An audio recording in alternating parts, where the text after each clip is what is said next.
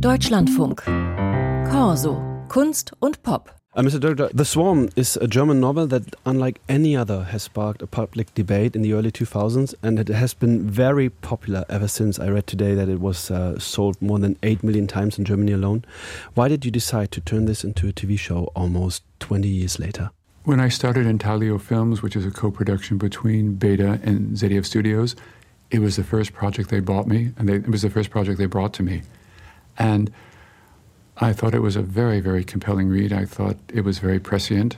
A lot of the things that Frank Schätzing saw coming actually had come, and I felt that it was the right time for this. I remember when I was growing up, I, was always, I always took comfort in the fact that people were saying, We've done so much damage to the earth, but the oceans are so vast, the seas are so vast, there's no, no matter what we do, we can't destroy them. They're impermeable. And then I think science, the scientific community now feels that we are at the tipping point. And so I thought it was a wonderful time to actually do an adaptation of the novel in which we realized that, as, one, as Johanson says, if the oceans die, we die. So that was very much what inspired me to do it. I felt that in the midst of the 900 pages of the scientific investigation and a very plot driven novel, there were some characters that could be brought out, some stories that could be dramatized, and also I thought that I very much like the idea of disconnected events, different storylines unfolding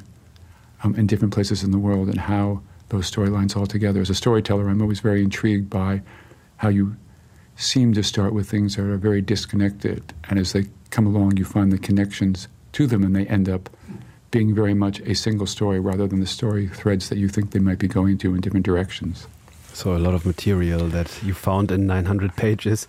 Uh, before talking about the show itself, um, I read an article by The Guardian that said that only 2.8%, so roughly 3% of TV shows produced in the years between 2016 and 2020 dealt with climate issues, while these being uh, one, some of the hottest years that have ever been recorded. Why is climate change and climate catastrophe such a seemingly hot topic in entertainment? I mean, it is the one of the most um, divisive uh, and decisive topics of our times.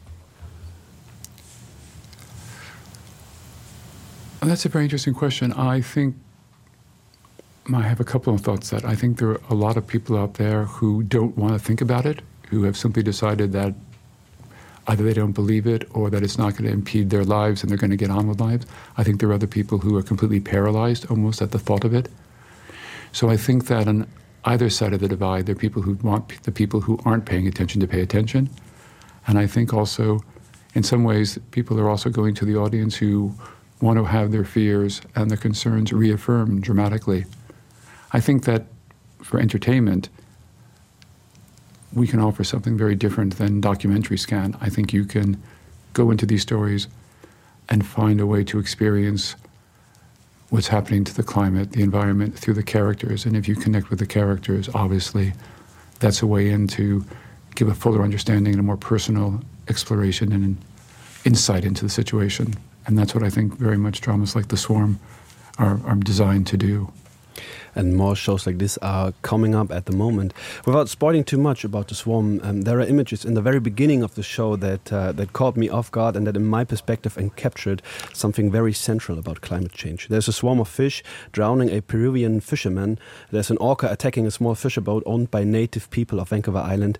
Is this a way of showing how climate change, while affecting everyone, affects some people more than others, especially people such as indigenous people or people of the global south?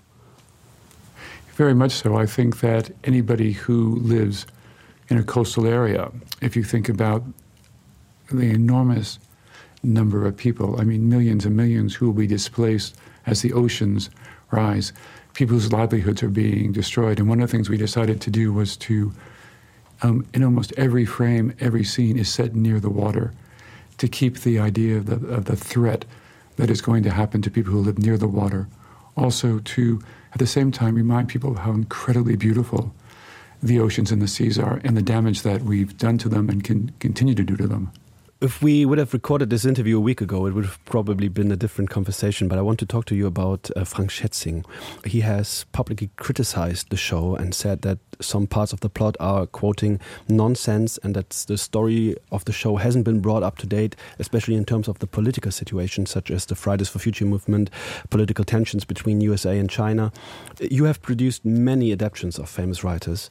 How much freedom do you have as a producer to go beyond the book or change ideas? or characters entirely? I have always felt in the work that I have done, and I've been very lucky to adapt uh, the work of some of the most distinguished writers working in the English language. And I've always explained to all of them at the beginning of the process that the novel, um, the play, must be a starting point, that every work needs to find its own way into what it is. Mm. And I think that the creative process is very, very fluid, and that it's incredibly important to give the creative team the freedom to use their own imaginations. I think that it's very difficult for authors to let go, and I think some of the most experienced authors are a little bit more easy with that, and I think other authors have a hard time. But I've always felt that every work of art is what it needs to be. And an adaptation isn't necessarily a faithful adaptation of a novel. It can be, it can't be, but I also think that the more creative freedom you have, the better. We were very lucky on Game of Thrones, which George R. R. Martin was not only a very good novelist, he was a very experienced screenwriter and a producer, and he understood on that um, process that we need to begin the creative freedom, and he gave it to us. And even to the extent that he wrote episodes, and he turned over his episodes to the showrunners, the key writers, to revise as they needed to fit to fit the overall view of the series. So, again, one always hopes you're going to go in and keep the authors of the original work happy, but that's not always possible with the creative process. And I think what you need to do to make sure to give yourself the best shot at succeeding uh, with an adaptation. Mm. This reminds me of, if I'm remembering correctly, Stephen King having said that he didn't like The Shining um, which for some is some, one of the best movies ever produced, uh, ever made. Um, Mr. Doelger, in response to Frank Schätzing's criticism, you said that you decided to keep the show free from references to current political events as to keep it timeless. Yet climate change is one of the most, as I already said, decisive and divisive topics of our time. Is it even possible to tell a story about climate change truthfully without referencing these political debates and confrontations that we see in the news and social media every day?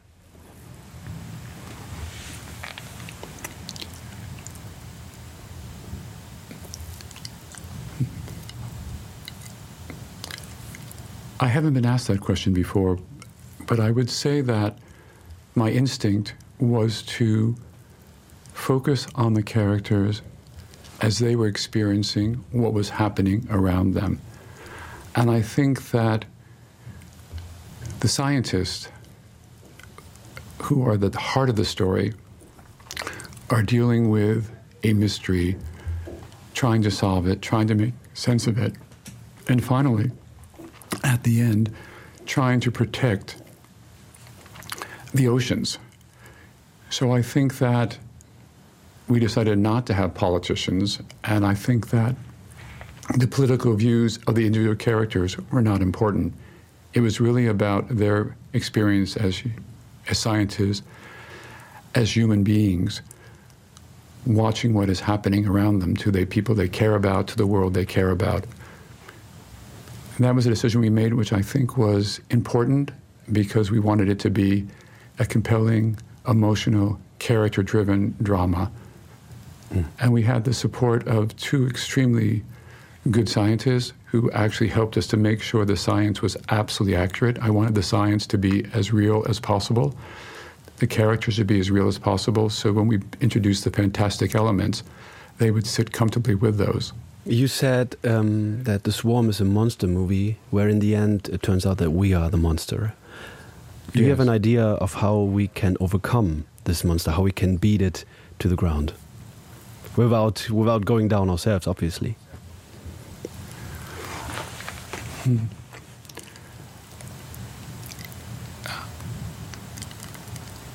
I think that we have to be honest, we have to confront straight on the damage that we are doing. I think we have to acknowledge that we are at a tipping point unless we're aware, unless we're ready to radically change our behavior, unless we're all individually ra- all individually ready to take responsibility for what we do.